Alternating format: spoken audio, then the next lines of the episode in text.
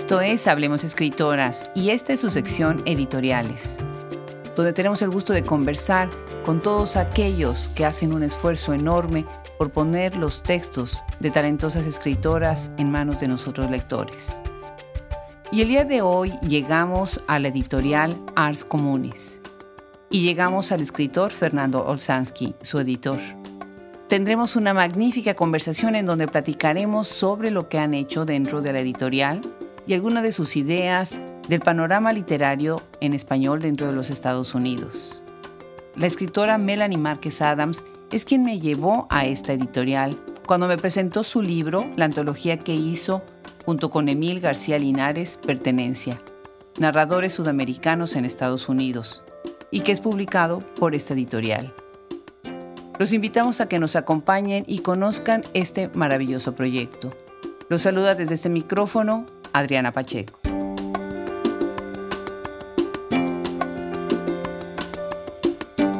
En esta ocasión, en nuestra sección editoriales, tenemos el gusto de hablar con alguien que ha estado muy metido en muchos campos que tienen que ver con la literatura, con la promoción, con la difusión. Y bueno, es un gusto enorme recibir en este micrófono al editor de Arts Communis, Fernando Olsansky. Muchísimas gracias, Fernando, por aceptar ser parte de Hablemos Escritoras. Ah, buenas tardes, Adriana. Eh, el agradecido soy yo eh, de la invitación a tu, a tu proyecto y es algo que me, que me entusiasma y bueno, me alegra que me hayas contactado para que podamos conversar un poco.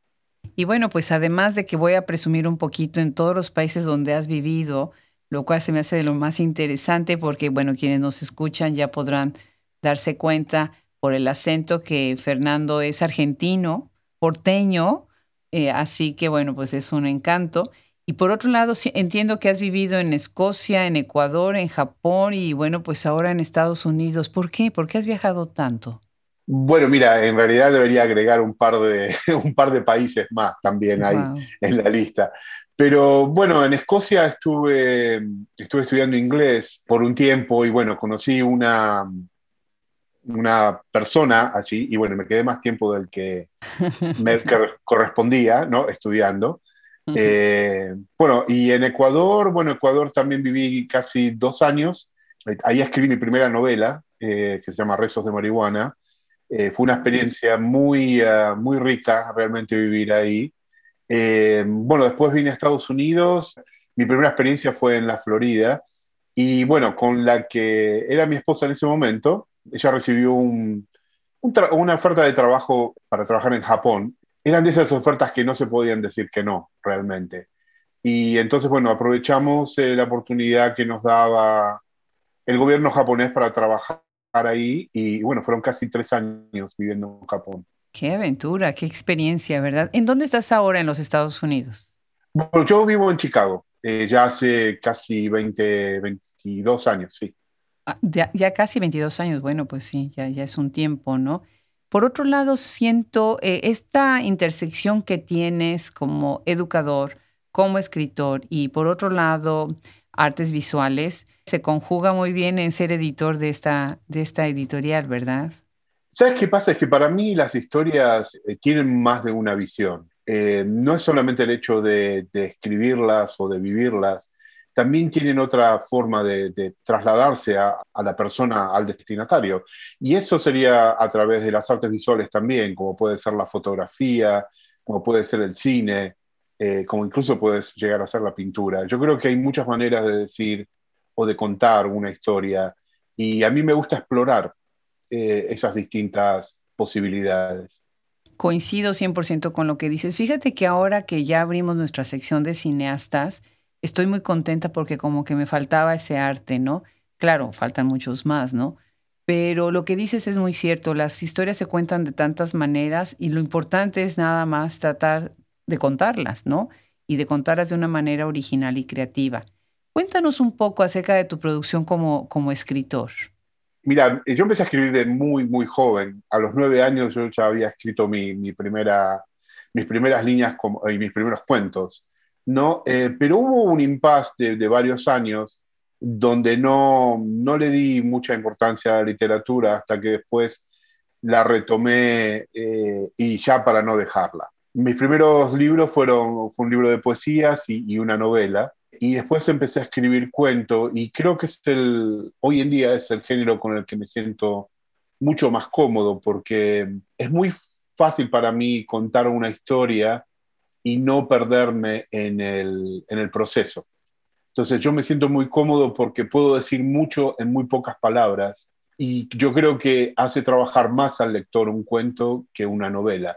Las novelas normalmente te entregan todo un paquete cerrado ¿no? y listo para usar. En cambio, el cuento te obliga a la relectura y a encontrarle sentidos que no he encontrado antes. Por eso me gusta mucho la producción de, de cuento en este momento. Claro. Sí, el cuento tiene un poder, o sea, fascinante. Y bueno, un buen cuentista siempre se agradece tanto, ¿no? Por de alguna manera atrae a muchos lectores, ¿no? Sobre todo los jóvenes les encanta leer cuentos. Ahora estoy sintiendo una tendencia a todo lo que es la, eh, la cuentística. Pero también en la poesía, esa es otra voz completamente distinta. Y ahora te pregunto, tú estás escribiendo desde Estados Unidos y eso es, es mucho, no decimos mucho porque nosotros migrantes en este gran país, por un lado, pues traemos nuestras voces de fuera, pero por otro lado nos permeamos con las voces locales. ¿Cómo sientes tú esa intersección en tu obra, estudiando, trabajando y editando y publicando desde Estados Unidos? Bueno, mira, eh, vivir en Estados Unidos, eh, yo creo que casi toda tu radio escucha es, es inmigrante, entonces yo creo que se van a sentir muy eh, identificados con lo que, voy a plantear. La experiencia de la inmigración es algo demasiado fuerte, es un evento que nos cambia para siempre esos cambios que suceden en el ser humano yo creo que es muy importante describirlos porque es un documento que nosotros estamos describiendo para las próximas generaciones. La inmigración no se va a acabar. Eh, las inmigraciones tienen muchas eh, razones, por ahí son de trabajo, económicas, políticas, hasta sexuales, ¿no? Em, entonces, eh, esos cambios que sufre el ser humano empezando ya por el idioma, por el clima, por la sociedad en la que eh, vivimos, creo que es importante que nosotros vayamos eh, diagramando el camino de, este ser nuevo que se crea aquí en, la, en el exilio, en la inmigración. Yo escribo sobre la inmigración en, Estados Unidos, ¿no?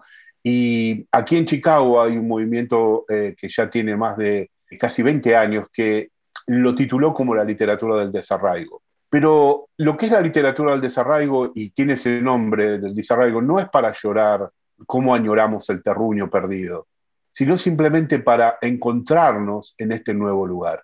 Porque el desarraigo es necesario para poder crear el arraigo. Toda acción tiene una reacción.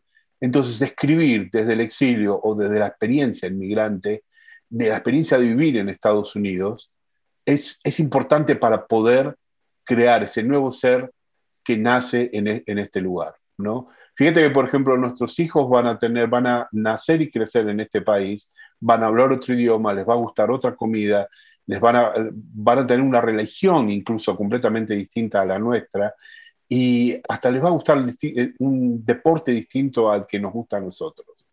Entonces, ¿cómo, cómo podemos lidiar con todos esos cambios? Yo siempre digo que nuestra carne la que trabaja está aquí en Estados Unidos, pero nuestros huesos son de, de allá, del lugar de donde venimos. Entonces estamos siempre en, un, en, una, estamos en una conjetura inestable. No somos de aquí ni somos de allá porque perdemos mucho de nosotros. Entonces ese ser humano, ese ser que está en continuo conflicto, ese es el que me interesa. Ese es el que construye nuestra nueva identidad. Y yo creo que a través de la literatura podemos construir una nueva identidad transnacional.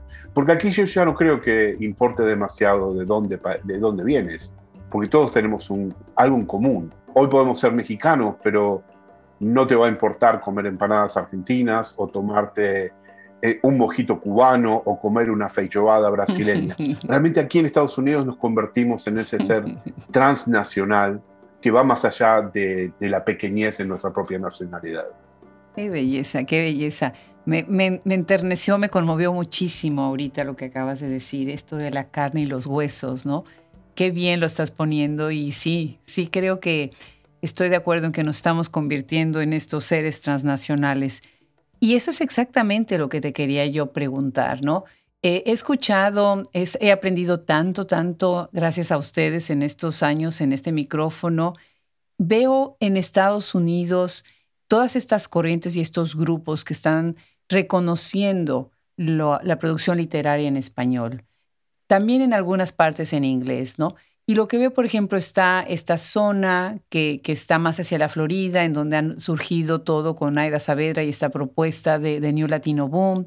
Por otro lado, se ha hablado en la literatura de la frontera. Yo platicaba hace poco con, Silvia Fernández acerca de que, bueno, la frontera, pero hay dos fronteras, ¿no? La, frontera, el término frontera es otra cosa, ¿no? Y en algún momento con Annie Palacios hablábamos, por ejemplo, ella que está en el lado de Indiana, hablábamos de esta idea de la literatura fusión. Y tú ahorita nos cuentas de la literatura de desarraigo. ¿Cuál es tu visión sobre esto y sobre estas maneras de nombrar la producción literaria en español de inmigrantes que vienen principalmente de Latinoamérica y de España y del Caribe a los Estados Unidos? Mira, yo creo que primero hay que definir de que si nosotros escribimos sobre nuestro país de origen, por más que lo que escribamos en Estados Unidos, no es literatura de, de Estados Unidos es literatura del país de donde estás escribiendo, porque no te has ido emocionalmente de tu país.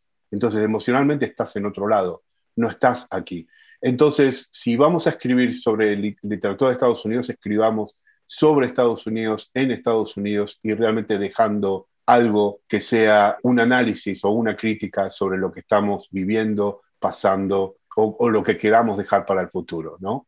Igualmente para mí realmente los títulos no tienen tanta importancia porque lo que quedan de cualquiera de los términos que mencionaste eh, son obras. Entonces esas obras son las que van a ser estudiadas en el futuro. Esas obras son las que van a quedar para nuestros nietos el día de mañana. O sea, o sea ¿cómo fue la experiencia de mi abuelo que se vino desde tal país y tuvo que pasar las mil y una pruebas para poder llegar a vivir en este, en este país? ¿Se adaptó a este país? ¿Sirvió? ¿No sirvió? ¿Cuál es el contenido? ¿Qué dejó atrás? ¿Qué, qué dejó para el futuro?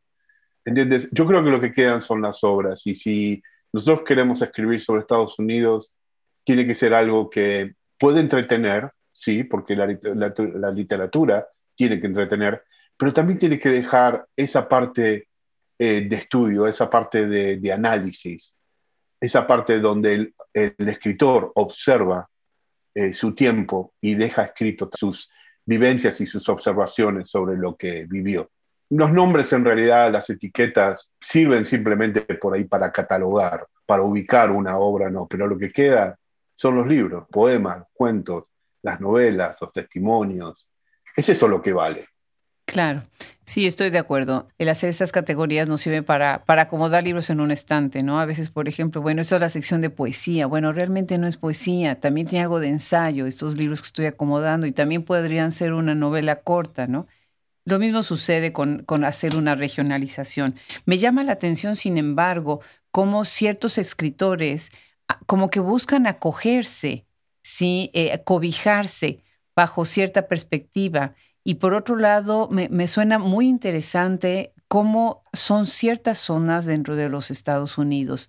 Y mi siguiente pregunta es acerca del diálogo entre todas estas zonas. ¿De qué manera sientes que, que, se puede establecer un mejor diálogo para jalar más voces, reconocer aquellas que están, pues tal vez, no sé, en la costa este, la costa oeste, ¿no? Si está en el Middle, en el middle West. ¿Qué es lo que tú pensarías que nos está faltando para tener una conversación un poquito más eh, inclusiva, más incluyente? Es interesante lo que mencionas, Adriana, porque yo creo que hasta ahora hemos fallado en ese, en ese tema. ¿no? Yo creo que, bueno, al menos en general, lo poco, lo, poco que estamos haciendo, si bien es un esfuerzo muy grande, tiene que, tendría que ser mucho más. Fíjate que, por ejemplo, la costa este, eh, los, los, que analizan la costa este nunca incluyen a ninguno de los escritores de la costa oeste. Y podemos ver que las editoriales publican siempre gente de, su región y no de, de las otras regiones. ¿no? Eh, mira, en eh, Ars Communis, por ejemplo, hemos publicado gente de California, gente, de, gente de Nueva York, gente de la Florida, gente del Medio Oeste, y nuestras antologías también han tratado de incorporar a escritores de todas las de todas las regiones. Lo que podríamos hacer es seguir creando eventos y creando espacios para publicar, para que la gente pueda leer lo que se hace en otros lugares. Es evidente que en Estados Unidos cada región tiene su propia identidad. Lo latino en Miami no tiene nada que ver con lo latino en, en California. En lo, Miami tiene una identidad caribeña, porque no solo por los cubanos, por la cantidad de venezolanos que están llegando, por los colombianos que ya están asentados hace mucho tiempo. Entonces tiene una identidad y una dinámica diferente. Nueva York es más puertorriqueña, es más dominicana y ahora recién está recibiendo inmigraciones de otros lugares. El Southwest es típicamente mexicano y ahora cuando te vas a California vas a encontrar también muchos centroamericanos, nicaragüenses, salvadoreños, que también están aportando su grano de arena a la identidad latina de esas regiones. Entonces, eh, nosotros nos estamos encerrando en nuestros espacios, tal vez porque no hay hacia dónde ir. Fíjate cuántas editoriales en español hay, cuántos eventos en español hay. Eh, lamentablemente no son tantos como quisiéramos, ¿no? Y a veces eh, tendríamos que seguir creando espacios para que la gente vaya, se muestre y la gente lea también. Yo creo que mucho tiene que ver en este momento la academia. La academia lamentablemente no le está dando la importancia a la literatura en español creada en Estados Unidos, para Estados Unidos, sino que más bien se, eh, apoyan solamente en lo clásico, en los grandes escritores latinoamericanos, que, está bien, que está bien que hagan eso, pero también habría que darle espacio a lo que se está creando aquí, porque esa es la literatura que habla de los estudiantes o de los padres de los estudiantes o de los abuelos de los estudiantes. Yo creo que la literatura de Estados Unidos es la que realmente uno se puede identificar, porque las experiencias que tienen eh, los latinos aquí son únicas. Tiene mucho que ver con los países de, origen, pero tiene más que ver con creer, eh, con crear, eh, perdón, con crecer en una cultura bilingüe, en una, en una cultura bicultural y que hablabas de fronteras, ¿no? Antes. Y que nosotros, los hispanos aquí, no cruzamos solamente fronteras físicas, tenemos fronteras lingüísticas, fronteras económicas, eh, fronteras sociales. O sea, estamos continuamente pasando fronteras. Algunas no las vamos a pasar nunca, pero las fronteras están ahí. Entonces los desafíos que nosotros tenemos aquí nos hace distintos y nos hace distintos en, en el término de que nuestra experiencia es distinta. O sea, no es ni mejor ni peor. Simplemente es que en otros países tienen otro tipo de experiencias como guerras civiles, o luchas sociales. Y en Estados Unidos tenemos otro tipo de experiencia como luchas raciales, pobreza, problemas lingüísticos, racismos. Eh, entonces creo que nuestra experiencia es completamente distinta y, es muy rica. Entonces yo creo que la academia en este momento debería empezar a darle más importancia a la literatura en español en Estados Unidos. Qué bien. Fíjate que una de las cosas que agradezco mucho aquí en Hablemos Escritoras es que todos son vasos comunicantes, muy lesamianos, ¿no? Y yo llegué a ti gracias a Pedro Medina, a Asdrúbal, em, Asdrúbal Hernández y a Melanie Márquez. Y me dio muchísimo gusto porque de manera distinta, por separado, fui oyendo de lo que ustedes están haciendo. Y bueno, si pensamos en esto, Asdrúbal, Pedro y tú, los dos, los tres tienen editoriales que podría, entre comillas, decirse que son competencia, que no lo son, pero al contrario verlo así, lo ven como un trabajo conjunto, ¿no? Y esa es la idea con Hablemos Escritoras y con la nueva tienda Shop Escritoras, que podamos juntarnos, reunirnos, ¿no? Hablar desde una costa de lo que sucede en la otra, del norte, del sur, de la frontera norte, de la frontera sur. Y en ese respecto, y ahorita acabas de hablar, hablar de bilingüismo, tengo otra pregunta más antes de pasar ya a hablar de Arts Communities. Eh, ¿Qué es lo que piensas tú acerca de esta ruptura o no ruptura entre la escritura en inglés, la escritura en español, cuando los escriben en inglés también son de origen hispano? Mayoritariamente yo lo entiendo, lo he escrito en algunas revistas en donde he colaborado, que a veces ya son primera generación, segunda generación, ya no dominan el español o ya no se sienten con la, confianza de escribir en español y escriben en inglés, ¿no? Pero las raíces son las mismas, ¿no? Las historias son las mismas. Parte de los huesos todavía siguen estando allá, aunque ya hayan nacido en Estados Unidos. Y yo a veces siento que no hay mucha conversación entre un lado y el otro, los que escriben en español desde Estados Unidos, los que escriben en inglés desde Estados Unidos. ¿Qué opinas? Mira, es, em, habría que ver también las razones por las cuales uno decide escribir en cierto idioma. Eh, yo creo que uno escribe en el idioma que se siente más cómodo y que conoce más y donde se puede expresar mejor. Muchas veces que hay, los que crecieron acá y tuvieron la suerte de educarse tal vez en los lugares de origen y, son completamente biletrados, por decirlo de una manera, pueden decidir dónde, en qué idioma escribir y, además apuntarle a un mercado más, eh, más grande y más rico. Fíjate que el mercado en español en Estados Unidos, si bien somos una buena cantidad de hispanoparlantes, lamentablemente el inmigrante hispano tiene otro tipo de necesidades, donde la lectura no es primordial. Hay otras necesidades de trabajo, de, cumplir las necesidades de la casa, de, educación.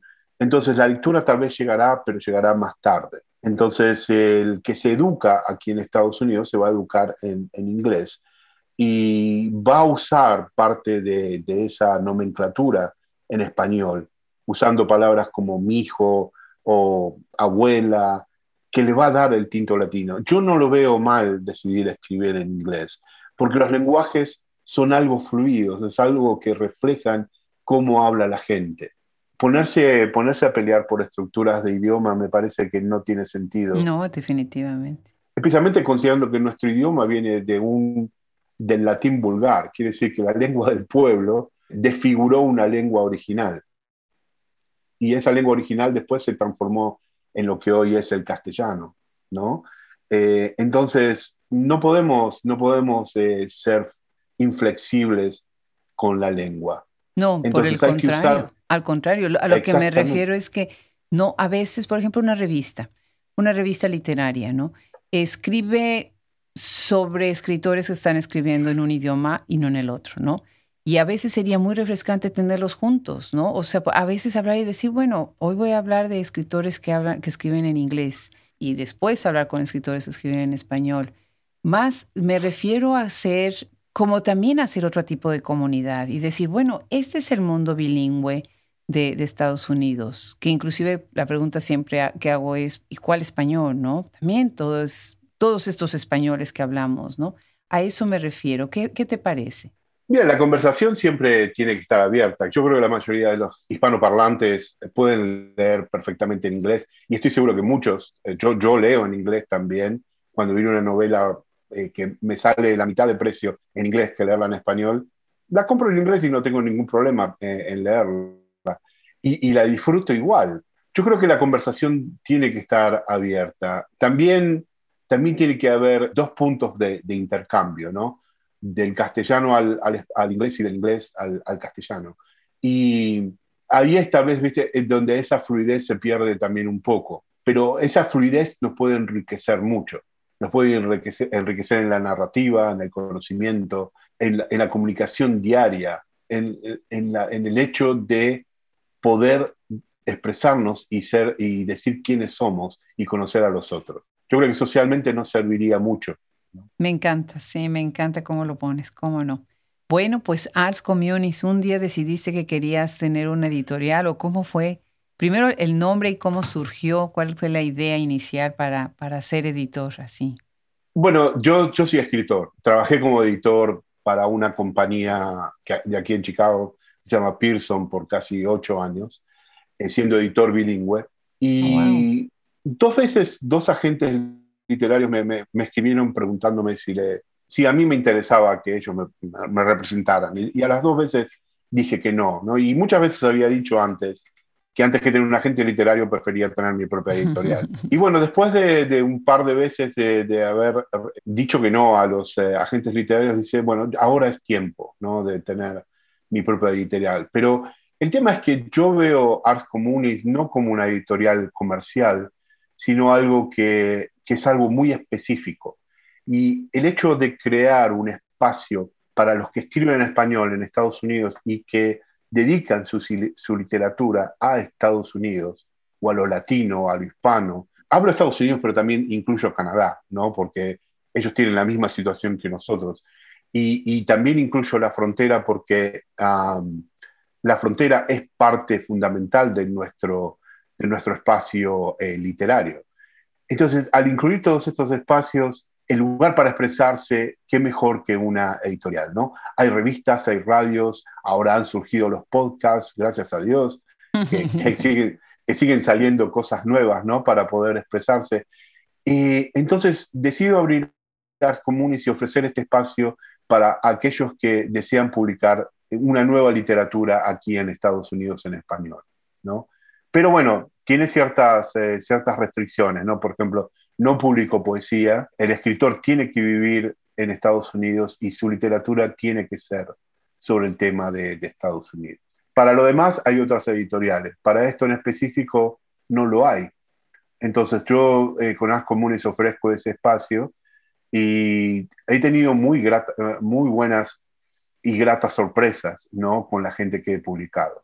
Cómo no, tienes un catálogo bien interesante. Los invito a quienes están escuchando ahorita, acérquense a la página web de Arts Communities y vean un poquito más sobre quiénes son y lo que están haciendo, porque eh, está muy interesante el perfil de los autores, las biografías. Tienes estos, estos libros colectivos y análisis que son muy interesantes. Ahorita platicaremos de ellos. ¿Por qué Arts Communities? Bueno, Arts Communities eh, en latín significa arte comunitario o arte comunal. La idea de Ars Comunis fue siempre ofrecer un espacio para, publicar a la gente que escribe en español en Estados Unidos y que su literatura está dedicada a estudiar o analizar a ese ser latino que vive en, Estados Unidos. Y cuando digo latino en Estados Unidos también incluyo la frontera e incluyo Canadá, porque es la misma gente que, está trabajando en, esto, en esos lugares, tienen un, un objetivo común, que es generar espacios y es dar a conocer a ese nuevo ser humano que surge a través de la interacción entre las, entre las diferentes fronteras que tenemos que cruzar. Pero eh, lo que publicamos es muy específico, es dedicado a Estados Unidos, a la literatura en Estados Unidos y a, ese ser transnacional que vive en, en el norte. Tienes algunas escritoras eh, muy interesantes, bueno, todas ellas pero antes de pasar a ese tema, me gustaría hablar de un libro que tú escribes, que tú coordinas, que es una antología de narradoras en Estados Unidos, Ni Bárbaras ni Malinches. Eh, esta es eh, una antología publicada hace no mucho. Cuéntanos de esta idea. a mí me parece una cosa muy ideológica y muy interesante hacer antologías, porque pasa por todo un proceso de selección y quiénes aparecen o quiénes no aparecen. Platícanos de este libro, por favor. Bueno, ni bárbaras ni malinches, yo quiero empezar desde el título, ¿no? Ni bárbaras ni malinches es una forma de, romper el estereotipo de la mujer latina. El tema de, este tema de ni bárbaras ni malinches nace cuando, cuando yo soy estudiante en la maestría en literatura e hice una investigación sobre el tema de la mujer en Estados Unidos y cuando en Google ponía mujer latina, las fotos que venían eran todas de mujeres voluptuosas, mujeres en pocas ropas.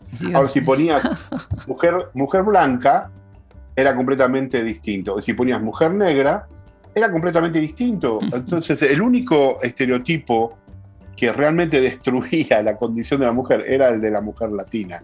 Entonces, el título de Ni bárbaras ni malinches eh, trata de romper ese estereotipo. ¿no? Bárbaras es por Doña Bárbara. Eh, la, novela de, Rómulo Gallegos, donde Doña Bárbara es una come hombres que destruye a los hombres, ¿no?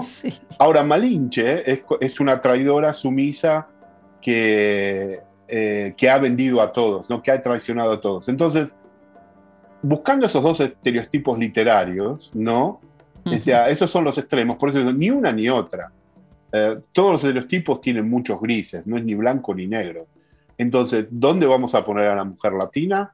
Que me lo digan las propias escritoras. Entonces yo hago la convocatoria. Em, eh, realmente estoy muy, muy orgulloso de haber tenido esa suerte de que estas, eh, estas escritoras hayan querido participar en este proyecto. Y es la primera antología de escritoras en español en Estados Unidos. Y mm, fue galardonada con el International Latino Book Award, el libro de estudio en varias universidades. Y, el tema era ese, ¿no? De demostrar que hay eh, talento y demostrar que hay escritoras que no las conocemos, porque muchas de las escritoras que yo publiqué en esa antología y en la que vino después, que se llama Féminas, era la primera vez que publicaban.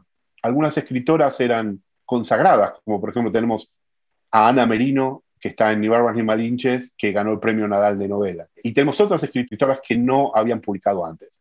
Entonces, el poder mezclar a estas escritoras consagradas con esas escritoras que no tenían el espacio para publicar, yo creo que eh, le ofrece al lector una visión completamente distinta a lo que tenemos normalmente en la literatura en, español en Estados Unidos. Claro, claro. No, pues qué emoción. Y me, gusta mucho, tanto, tanto la idea de tenerlas en, Shop Escritores, ahora tener a estas escritoras, bueno, en esta antología y, eh, y los libros de otras, ¿no? Platícame, ¿tienes ahorita, por ejemplo, Alicia Cosamer? Es uno de los libros que tienen publicados, otro tiene un libro publicado de Marta Cecilia Rivera y tienen uno más de Azucena Hernández. Cuéntanos, cuéntanos de ellas, de estas tres escritoras. Bueno, porque eh, la, primera, la primera novela que publiqué de Azucena Hernández fue en el año 2016, se llama El Monstruo Mundo, y ella es una escritora de Ciudad Juárez, que en ese momento estaba viviendo en Berkeley, en, en California. Y mm, ella me, me envió su manuscrito eh, sin conocerla, no, no la conocía a Susana, y realmente me impactó lo que había escrito porque era una voz completamente distinta a lo que estaba acostumbrado a leer aquí en Estados Unidos, ¿no? Una belleza narrativa muy grande y no dudé, no dudé. la, la, novela estaba perfecta, no necesitaba ninguna corrección realmente. Entonces em, me contacté con ella, le ofrecí la publicación, eh, por suerte aceptó y realmente fue un éxito e, ese libro. Todavía se sigue vendiendo después de cinco años y no deja de darme sorpresas, ¿no? Con el tema de Marta Cecilia Rivera, ella es una escritora colombiana de Chicago, eh, la conozco personalmente porque nos hemos encontrado en muchos eventos. Y ella me contó que estaba escribiendo una novela. Ah, entonces le dije, bueno, mira, cuando la, la termines, envíamela y me gustaría considerarla. Entonces, eh, bueno, pasó un tiempo, terminó su, su, trabajo de corrección. Sí, la novela estaba muy, ah, muy interesante porque ella escribía desde el punto de vista de un hombre. Y siempre digo que no, que escribir en el otro género es completamente eh, un desafío muy grande, ¿no? Y ella lo hizo perfecto, lo hizo muy bien. Y me fascinó la idea y bueno, publicamos La fatalidad de la gallina. Ese fue el segundo libro eh, publicado por una mujer. Y ahora el año pasado, perdón, hace dos años, publicamos el libro de Alicia Cosame, que es una escritora argentina em, radicada en Los Ángeles. Y bueno, ella tiene una, una trayectoria muy, ah, muy larga. Es una escritora que ha sido traducida a más de 20 idiomas pero este aquí que no tenía ninguna publicación en Estados Unidos y ninguna que, escribiera sobre, sobre Estados Unidos. Entonces ella eh, escribe su novela desde el punto de vista de eh, un exilio político. Y ella fue una prisionera, prisionera clandestina durante la dictadura.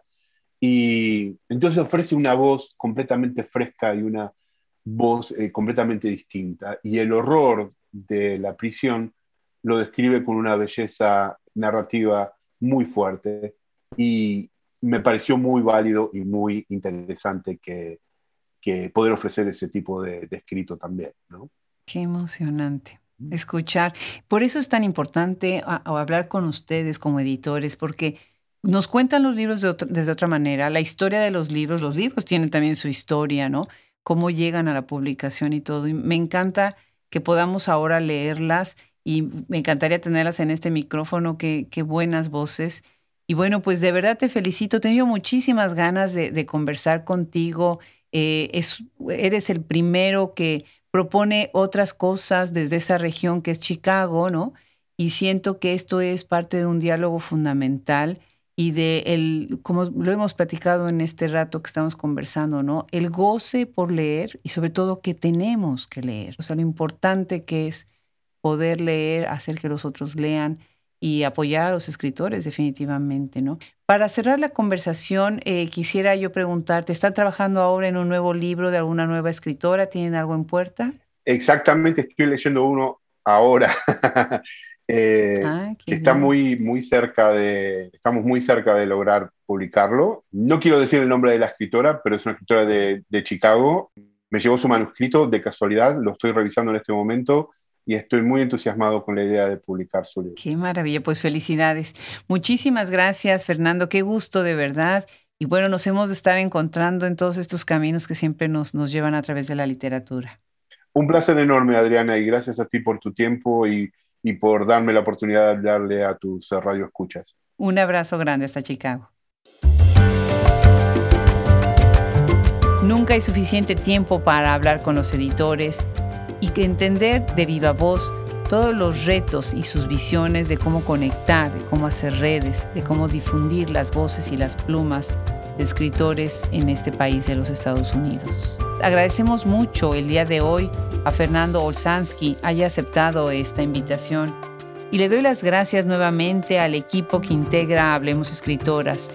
Fernando Macías, ingeniero de audio, Cristian Josef, edición de podcast, Andrea Macías, social media, Wilfredo Burgos Matos, Liliana Valenzuela, Alejandra Márquez, Fran Denstedt, Juliana Zambrano, Verónica Ríos, Gaele Calvez. Sin ellos, esto no sería posible. Los esperamos hasta el próximo episodio y no dejen de visitar nuestra tienda Shop Escritoras y recuerden que estos podcasts están de manera permanente en www.hablemosescritoras.com, en donde tenemos la enciclopedia más grande del mundo en escritoras, traductoras, periodistas, cineastas, críticas. Se despide desde este micrófono, desde la soleada Austin, Texas, Adriana Pacheco.